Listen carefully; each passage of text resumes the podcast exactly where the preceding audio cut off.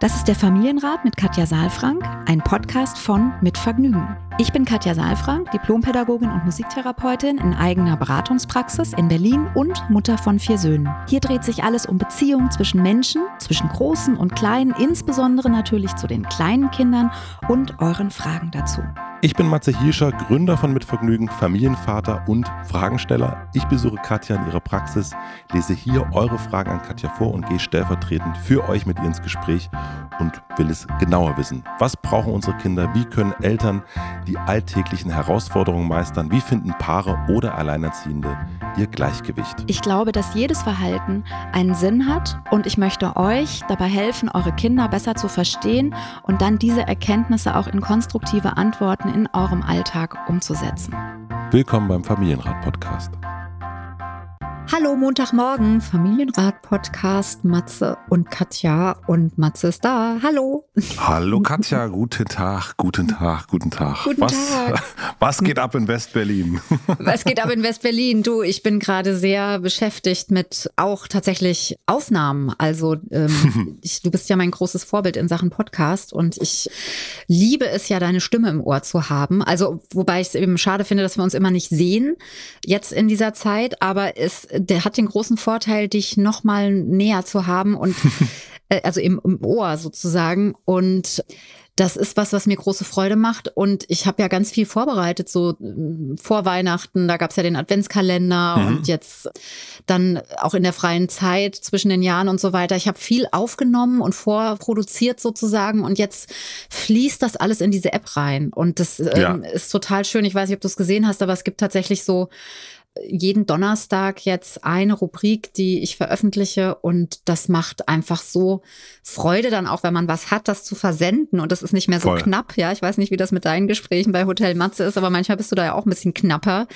und dann hat man so einen Druck und jetzt ist aber so viel ich habe so viel auf Halde. Genau, knapp an der, also äh, sozusagen die Gespräche sind immer saulang, aber manchmal ist es ja wirklich so von heute und morgen kommt die Folge raus. Absolut, ja. Das ja, und das ist einfach, also mir macht das einfach so Freude, bestimmte Rubriken. Also wir haben dann so Impulse für deinen Alltag, wo nur ich hm. zu hören bin. Dann gibt's ja die Autorengespräche, wo ich eben mir Menschen einlade und zwar das Buch dann zum Anlass nehme, aber es geht eher dann so darum, über den Menschen was zu erfahren. Also warum schreibt der, wie schreibt der, welche, also welche mhm. Struktur mhm. hat er, wie, meistens haben die auch Kinder und Familie, wie, also es sind kein, sind nicht immer Autoren, die ausschließlich Bücher schreiben, sondern die eben auch über ihre Arbeit diesen Kanal nutzen, auch ihre Gedanken weiterzugeben und da sind unheimlich schöne Gespräche entstanden und das ja macht einfach Spaß. Das kennst du ja auch, Menschen dann Voll. zu begegnen, nochmal auf einer anderen Ebene. Ja. Du bist jetzt auch Podcasterin auf jeden Fall. Ja, auch wenn ja. ich mir meine eigene Welt sozusagen geschaffen habe. Äh, also ich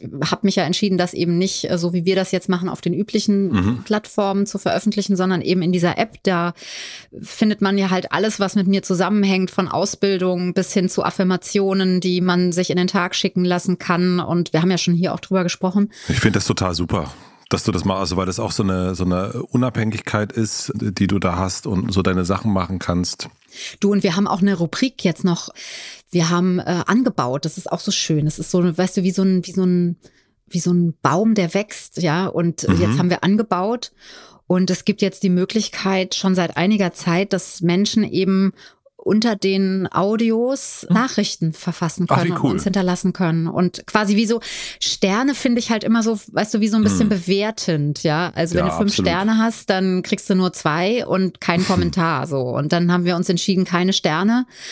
Rubrik da zu machen, sondern wirklich gerne Worte zu hören und was zu erfahren über denjenigen, der hört. Und das ist so eine Freude. Man muss nicht irgendwie in, also zu iTunes gehen. Das ist ja auch schön, wenn da, das kann man ja auch mal zu unserem Podcast sagen, also wenn hm. ihr uns unterstützen und supporten wollt, dann freuen wir uns über wirklich Kommentare, auch und, und auch Sterne. Und das ist wirklich eine, das kann man leider ja nur bei, bei iTunes machen, ne? Bei genau. Den, ja. Also bei Apple. Bei Apple, genau. Ja, aber das bringt natürlich auch dann die Botschaft, die wir haben, nochmal viel breiter in die Welt. Also insofern freuen wir uns darüber.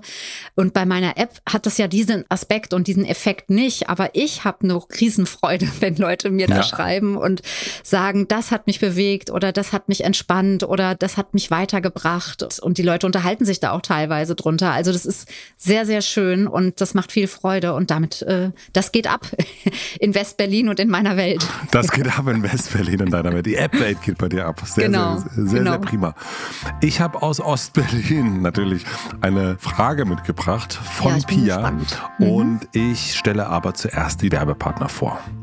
Unsere heutigen Werbepartner sind Amnesty International Deutschland und Ahead Nutrition. Die stelle ich euch später ein bisschen ausführlicher vor.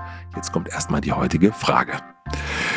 Die Frage, die wir bekommen haben, ist heute ein bisschen kürzer, finde ich auch mal sehr schön. Und zwar schreibt Pia, schönen guten Morgen. Meine Tochter ist fünf Jahre alt, wird im Moment häufiger wüten und haut mich dann. Ich habe das Gefühl, sie befindet sich in einem Tunnel von Emotionen und ich bekomme keinen Zugang zu ihr. Ich versuche ihre Emotionen zu benennen, das habe ich aus eurem Podcast gelernt. Jedoch hat das nicht den Erfolg, dass ich sie gleich damit abholen kann und sie aufhört, mich zu hauen. Ich halte das nicht gut aus und bin tatsächlich gerade ratlos. Schlimm fand ich tatsächlich als sie sagte, Mama, hilf mir. Sie merkt, dass sie gerade in ihren Emotionen festhängt, sie lässt mich aber nicht an sich heran, um irgendwie zu helfen. Was kann ich tun? Viele Grüße, Pia. Ja. Was kann ich tun? Verstehe ich die Frage? Ich mache wieder eine Rolle rückwärts und mhm. wir gucken uns das Ganze entschleunigt an und zoomen auf die Situation. Und das Erste, was mir ein bisschen fehlt jetzt hier tatsächlich ist die Frage, ist Pia alleinerziehend? Mhm. Geht äh, die Fünfjährige in, in, die Kita? Wann, wenn ja, wie lange? Am wann und wo im, am Morgen passiert das denn? Mhm. Ja, mhm. das wäre noch, also jetzt, ich habe jetzt hier gesagt, wann am Morgen, weil sie hat geschrieben, schönen guten Morgen und dann habe ich das sozusagen auf den Morgen bezogen, aber es wird ja also es wird ja wahrscheinlich nicht nur am Morgen sein. Sie wird häufig wütend. Und wann ist das denn? Das mhm. wäre jetzt noch, das wären ganz gute Parameter gewesen, das so ein bisschen mhm. zu wissen. Und wäre jetzt schon der erste Hinweis für die Frage, was kann ich tun? Erstmal besser verstehen und nochmal ein bisschen mehr drauf zu schauen, wann findet das statt? Und dann auch zu gucken, die Wut in verschiedene Etappen einzuteilen. Also es wird zwar sich so anfühlen wie von 0 auf 100 und trotzdem wird es Vorläufe geben und es wird auch Gründe geben dafür, ja, dass sie da in, in so einen in so einen Wuttunnel reingerät. Ja. Also du meinst eine Art Frühwarnsystem für sich selbst zu entwickeln und zu gucken, okay, jetzt merke ich, also bei einem, also jetzt das erste Bild, was mir einfällt, wenn, wenn sich in Filmen Menschen verwandeln, also so Superheldengeschichten, mhm. ja. dann merkt man so langsam an der Haut ändert, ah, fängt so langsam Super was an. Mhm, genau, also mhm. die Veränderung wahrzunehmen. Also mhm. eigentlich kein Frühwarnsystem, mhm. sondern Frühwahrnehmungssystem. Ah ja, okay. Ja, mhm. also sich nochmal in, in so eine, in eine Position bringen, achtsam wahrzunehmen, das, was davor passiert und auch das, was danach passiert. Also Film finde ich auch einen guten ein gutes Bild, weil ich sage ja auch immer, dass wir nochmal Szenen zurückspulen. Und ja. das ist ja auch so, also ich bin ein sehr bildlicher Mensch, wie ihr alle wissen. Bei mir sind tatsächlich dann auch Bilder im Kopf. Und wenn ich zum Beispiel meinen Autoschlüssel verlegt habe, dann spule ich meinen, meinen Tag zurück und spule bis dahin zurück, wo ich ihn zuletzt gesehen habe und versuche dann in Slow-Mo ja. den Schlüssel zu finden in meiner Erinnerung. Ja, dafür braucht es auch ein bisschen Ruhe. Also deswegen, oft ist man ja gestresst und muss zum nächsten Termin. Das ist dann keine gute Situation, um einen Film ablaufen zu lassen. Aber wenn man ein bisschen Übung hat, dann gelingt das besser. Und das wäre auch gut, jetzt in diesen Situationen quasi die Schlüsselmomente im wahrsten Sinne des Wortes mhm. nochmal zu finden für sich. Ja. Und dafür wäre es eben gut, sich nicht jetzt nur die Situation, sondern auch mal den gesamten Tag sozusagen anzugucken. Mhm. Also wann im Tag passiert das?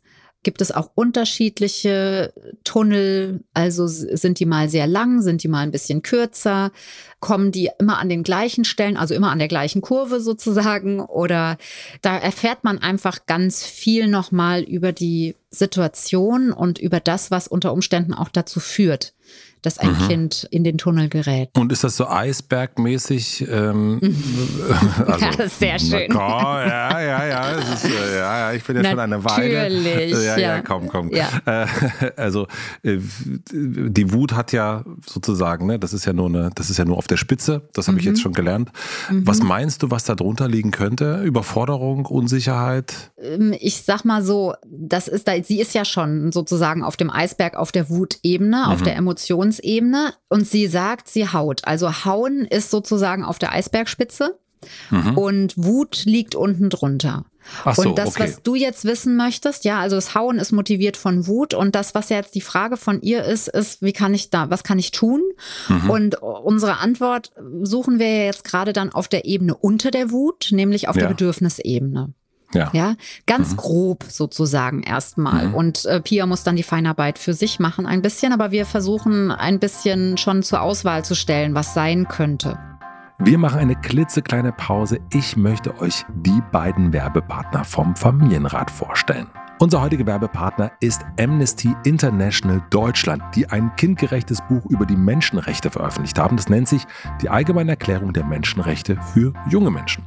Die 30 Artikel der Allgemeinen Erklärung der Menschenrechte werden für Kinder verständlich formuliert und mit vielen Beispielen verbildlicht. Vor dem Recht sind alle Menschen gleich und so kann auch ein König von der Polizei angehalten werden, wenn er zu schnell gefahren ist. Und genauso haben auch alle Menschen ein Recht auf Eigentum, weshalb auch niemand einem Kind seinen Teddy wegnehmen darf. Da alle Menschen die gleichen Rechte haben, sind in diesem Buch viele unterschiedliche Menschen vertreten. Mädchen und Jungen, Frauen, Mann, Eltern, gleichgeschlechtliche Paare, alte und junge, bunte Menschen, Menschen mit und ohne Behinderung, Transmenschen. Und Kinder werden sich bestimmt freuen zu lesen, dass auch sie ein Recht auf ein Privatleben mit Geheimnissen oder ein Recht auf Freizeit und Erholung von der Schule haben. Das Buch ist ideal geeignet, um mit Kindern ab neun Jahren ihre Menschenrechte zu besprechen, ob zu Hause oder im Unterricht. Also LehrerInnen aufgepasst. Mit dem Code Familienrat sind die ersten fünf Buchbestellungen kostenfrei, ebenso die erste Klassensatzbestellung. Den Link zur Website und Code findet ihr wie immer in den Shownotes. Vielen herzlichen Dank an unseren Werbepartner Amnesty International Deutschland. Unser zweiter Werbepartner ist Ahead Nutrition. Geht es euch auch manchmal so, dass ihr gerade, wenn ihr unterwegs seid, plötzlich richtig Bock auf etwas Süßes habt? Das geht mir ehrlich gesagt ziemlich häufig so. Obwohl ich ganz gut darin geworden bin, auf meine Ernährung zu achten, renne ich dann schnell in den nächsten Supermarkt rein und hole mir irgendeinen Schokoriegel. Durch Ahead bin ich aber auf ein neues Produkt gekommen. Ahead, kurze Erklärung, ist ein junges Unternehmen aus Hamburg und es hat einen Weg gefunden, Schokoriegel mindestens genauso lecker, aber ganz ohne Zuckerzusatz herzustellen. Ahead gibt es in zwei unwiderstehlich leckere Sorten, den cremigen Karamell Kakao und den crunchigen Coconut Almond. Mein Favorit ist ganz klar der Karamell Kakao. Der lässt meinen Heißhunger auf Zucker ganz schnell vergessen und durch Zero Zuckerzusatz ist er auch noch zahnfreundlich. Mega gut. Mit dem Code Familienrat erhaltet ihr 15% Rabatt auf eure Bestellung, um die beiden Riegelsorten einmal selbst auszuprobieren. Und Ahead ist selbst vom Geschmack so überzeugt, dass sie auch ganz einfach sagen, falls euch der Geschmack nicht überzeugt, gibt es das Geld zurück. Das kann ich mir aber nicht vorstellen. Den Link und den Code findet ihr wie immer auch in den Shownotes. Vielen herzlichen Dank an unseren Werbepartner Ahead. Und jetzt geht's weiter mit der Folge. Also es gibt ja drei Grundbedürfnisse, Basisgrundbedürfnisse, Sicherheit, Verbindung, Autonomie.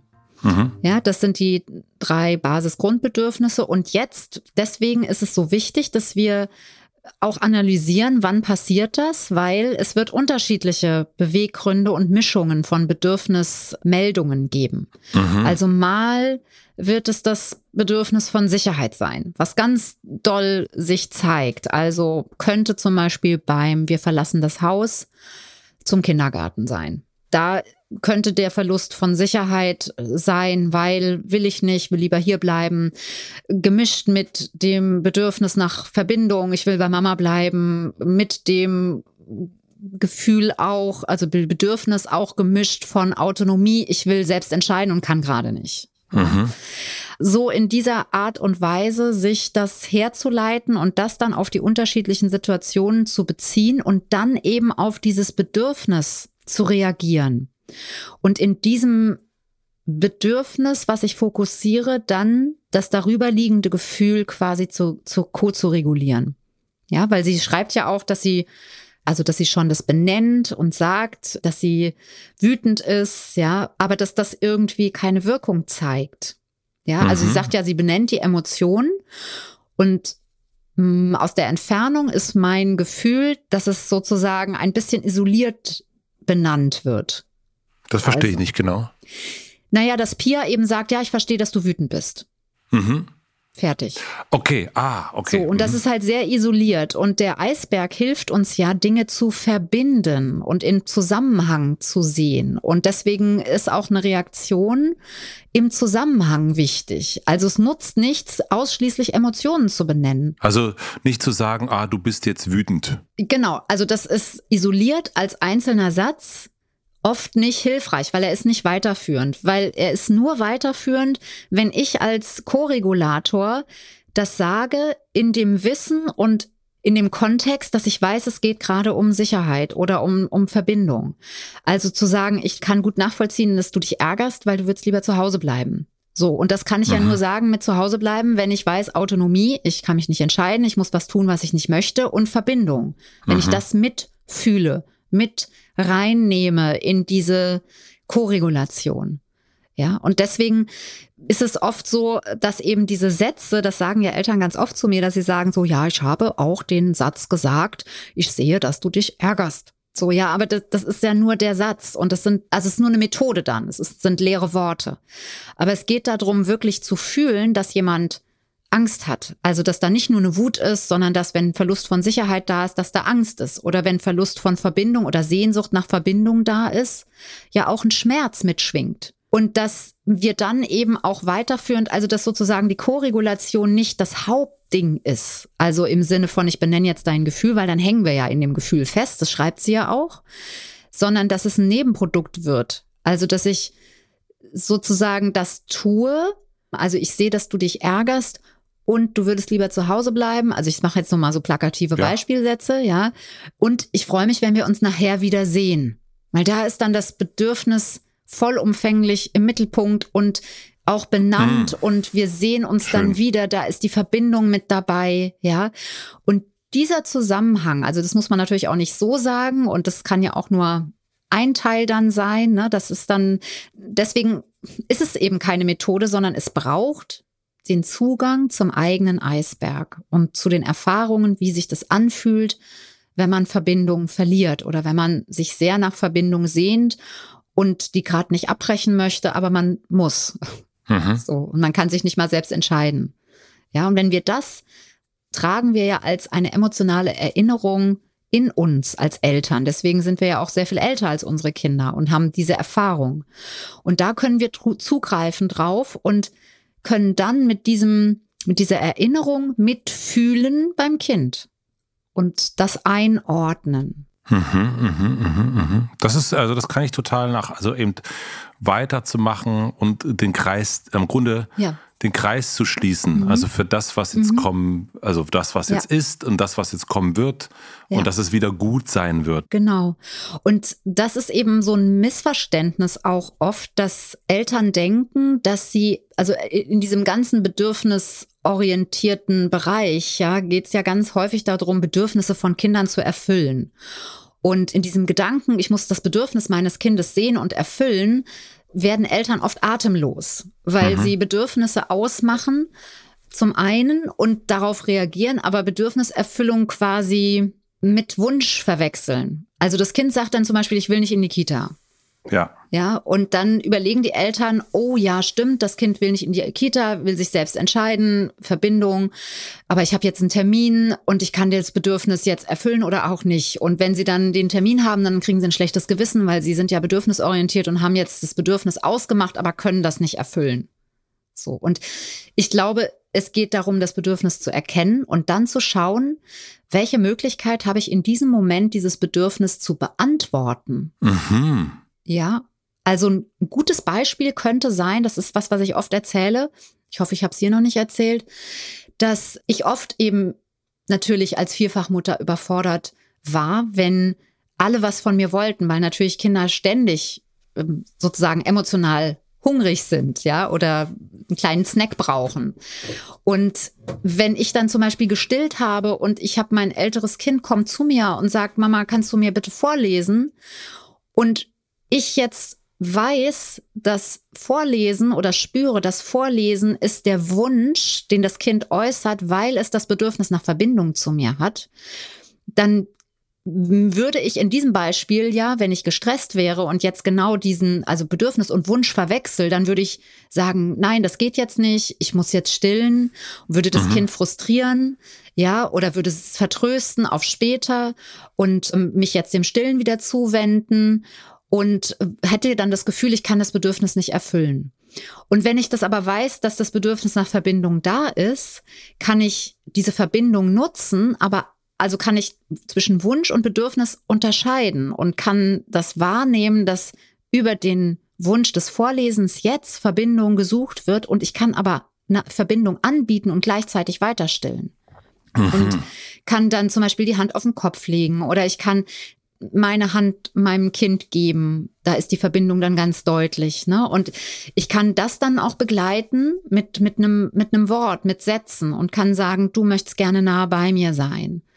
Ja, und damit beantworte ich das Bindungsbedürfnis, Verbindungsbedürfnis, was mein Kind gerade hat und gehe aber gleichzeitig auf den Wunsch nicht ein, weil ich das gerade nicht erfüllen kann. Mhm.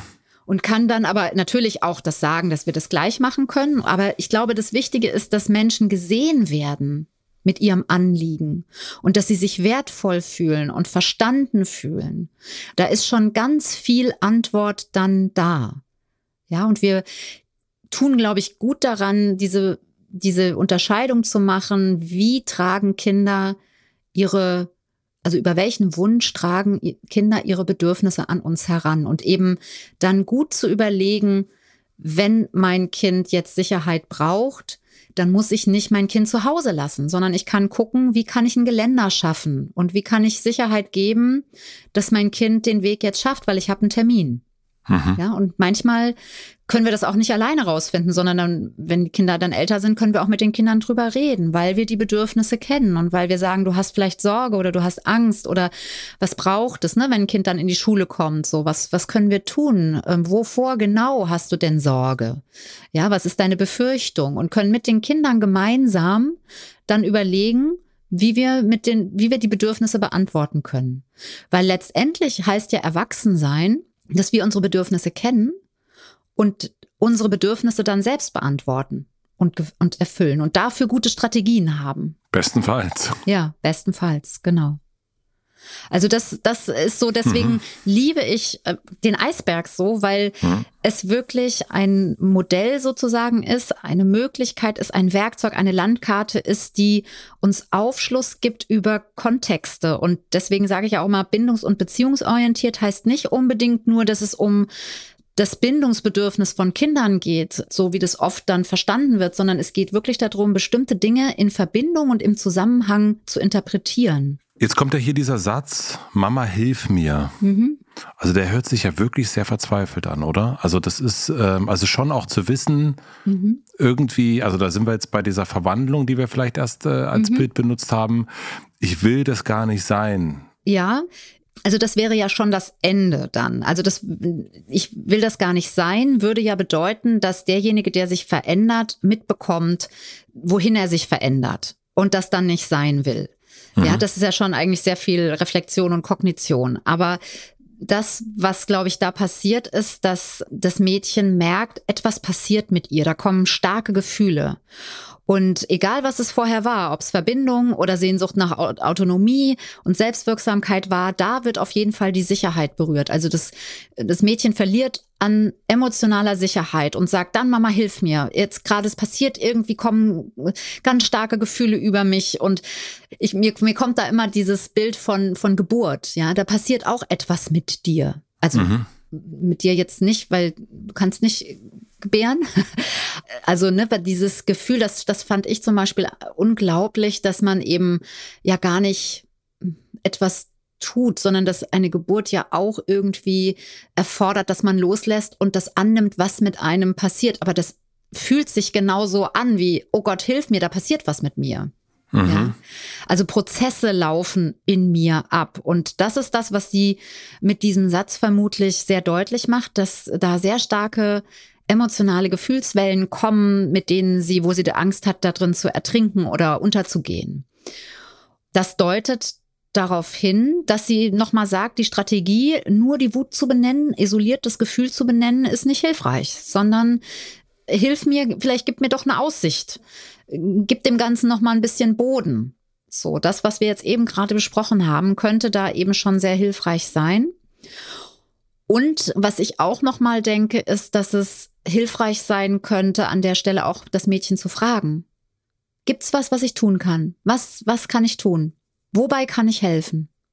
Auch in so einem Moment? Ja, ich, also würde ich immer machen, wenn mir jemand, weißt du, das ist ja, du kannst dir vorstellen, wir sind wieder draußen im Wald und jetzt hängt mein Kind quasi am Abgrund.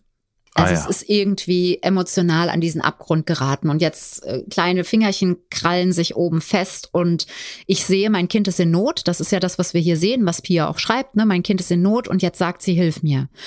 Und jetzt wäre es ja gut, wenn wir uns einen Überblick verschaffen, wo genau braucht das Kind Hilfe? Also derjenige, der da hängt, wo braucht der Hilfe? Hat der schon ein Sicherheitsnetz irgendwie? Fühlt der das? Also ne, wir kommen ja dazu. Wir sehen das ja noch nicht. Wir wissen es noch nicht, ob ähm, vielleicht es nur darum geht, am Seil hochzuklettern oder ob ein Seil überhaupt gar nicht da ist. So, also deswegen wäre es gut zu fragen, wobei kann ich dir helfen? Ja, und es kann mhm. sein, dass sie dann sagt, zieh mich einfach nur hoch. Oder dass sie sagt, ähm, ich sehe das Seil nicht. Oder ich habe keinen Tritt mehr unter den Füßen. So, dann könnte man sagen, okay, warte, ich guck mal, wo könnte einer sein. Ja, also deswegen, da kann man schon mal, zumindest ist es ja nicht verkehrt nachzufragen. Ja, Pia wird sehr mhm. schnell merken, ob es Sinn macht, in so einer Situation nachzufragen, wobei kann ich dir helfen oder ob das nur noch zu größerer Verzweiflung führt. Da auch wieder sozusagen so langsam probieren, was ist möglich, was ist nicht möglich, aber ja. so, äh, so ein bisschen ins Experimentieren sozusagen zu kommen. Genau. Und es mhm. wird Situationen geben, wo sie sehr klar sagt, das und das ist hilfreich oder sie, es wird auch Situationen geben, wo sie vielleicht tiefer in die Verzweiflung kommt und wo dann Pia sich einen Überblick verschaffen muss und nochmal überlegen kann, okay, worum wird es jetzt gerade gehen? Braucht sie Sicherheit und dann kann sie ganz also ganz kleine Gesten auch probieren, ne? wenn es um Sicherheit geht, mal die, die Hand zwischen die Schulterblätter zu legen oder zu sagen, mhm. warte mal ganz kurz, lass uns mal also einfach auch selbst tief zu atmen, Ruhe reinzubringen, nicht selbst mit in die hohe Erregung zu gehen, ja, kann schon eine Form von Sicherheit geben sein. Mhm. Und da ist die Verbindung gleichzeitig mit drin. Ja, also das mhm. könnte sie probieren. Äh, äh, das kann ich verstehen jetzt. Gut, danke.